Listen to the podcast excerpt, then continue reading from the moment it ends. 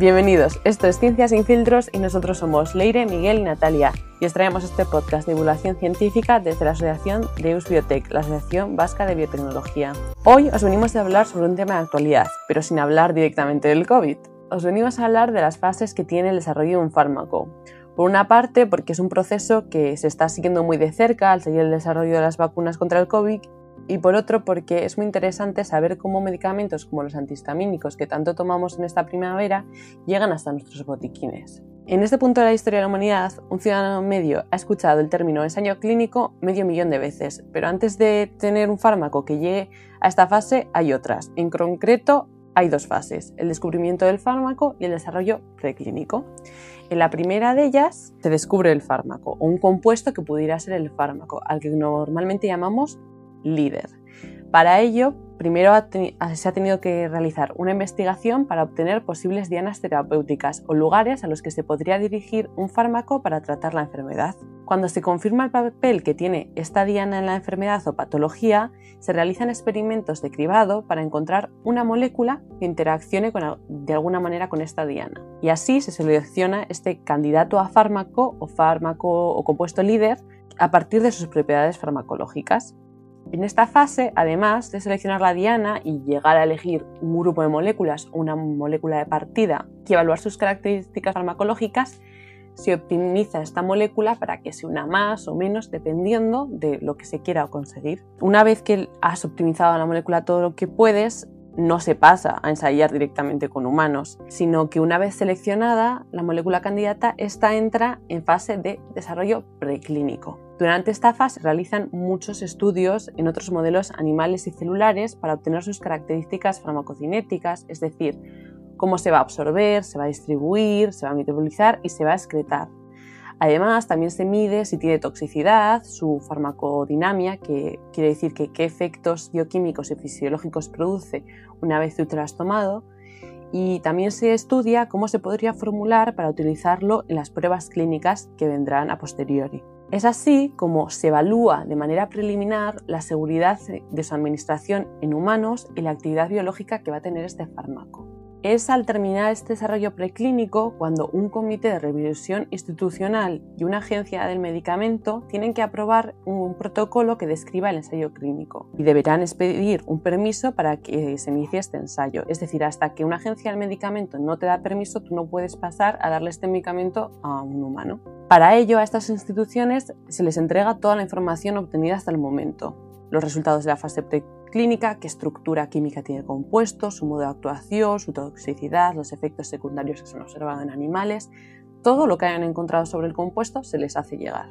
Es en este momento, en el momento en el que se presentan todos los papeles, en el que se inicia el periodo de la patente y esta va a durar solo 20 años. Tened en cuenta que hasta llegar aquí han podido pasar entre, 10 y, entre 3 y 10 años o incluso más.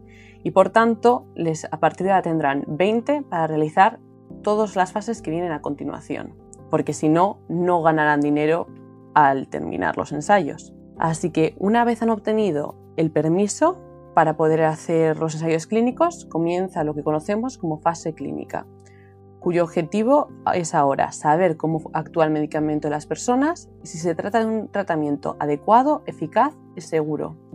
Por lo que es aquí donde se estudian los efectos secundarios y los peligros potenciales que el fármaco podría tener en voluntarios sanos y en pacientes. Además es aquí donde se tiene que demostrar que presenta una mejora frente a los ya existentes, si es que los hay.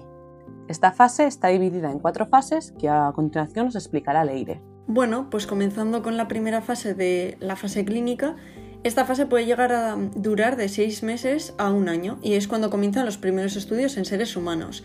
Como es obvio, comienzan con grupos muy pequeños, entre 20 y 100 voluntarios más o menos, que tienen que ser voluntarios sanos, y el objetivo de esta fase es demostrar la seguridad del compuesto, su tolerancia, sus efectos secundarios y también guiar la pauta de administración óptima para las siguientes fases, como la dosis o la vía de administración.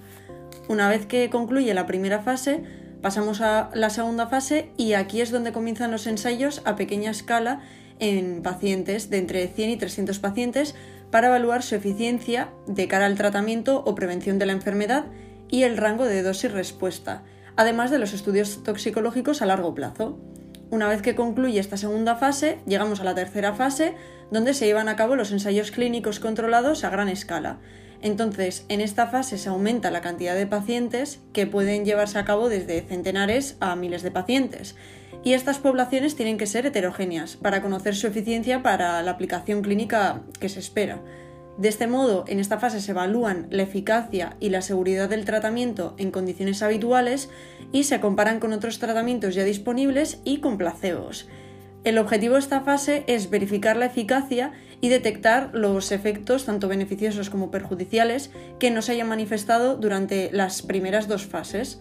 Los resultados de esta fase y de las anteriores, que en total tienen una duración de 5 a 7 años, se presentan a las agencias del medicamento para su aprobación y autorización, y también se presenta la descripción del proceso de fabricación. El proceso de aprobación y comercialización es un proceso que también lleva tiempo, que puede durar de medio año a dos años más o menos.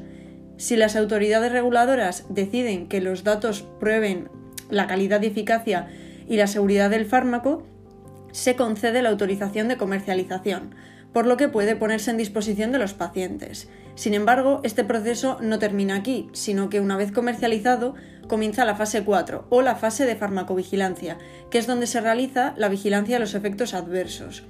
Esta fase es más larga que las anteriores y se realiza la vida cotidiana en sí. En estos es frecuente estudiar algunas subpoblaciones que en la fase 3 no se suelen aceptar, como mujeres embarazadas o niños y también se puede utilizar para evaluar las interacciones entre otros medicamentos. Además, con frecuencia se suelen hacer programas de ciclo de vida que incluyen esta fase en los que se añaden nuevas indicaciones o se mejoran las formulaciones ya existentes. En el caso de que tenga efectos secundarios más graves de lo esperados, que no se hayan visto con anterioridad, se podría llegar a retirar el fármaco. Y si no, se irían nuestras farmacias, ya que la farmacovigilancia al final se trata de un proceso continuo, entonces es algo que, está, que se está midiendo constantemente, vamos. Aún así, este proceso no es un camino de rosas donde todos los compuestos que se prueban siguen adelante, porque la tasa de éxito es alrededor de un 0,6% más o menos. Para tener un poco en cuenta, serían como unas 7.262 moléculas que hay en desarrollo y de estas se autorizaron unos 44 medicamentos. Además, es un proceso muy caro, cuyo precio ha aumentado con el tiempo en 2014, por ejemplo, el desarrollo de un nuevo medicamento suponía 2.425 millones de euros, que era 13 veces más que en 1979. Y de este presupuesto, más de la mitad se destina a la fase clínica.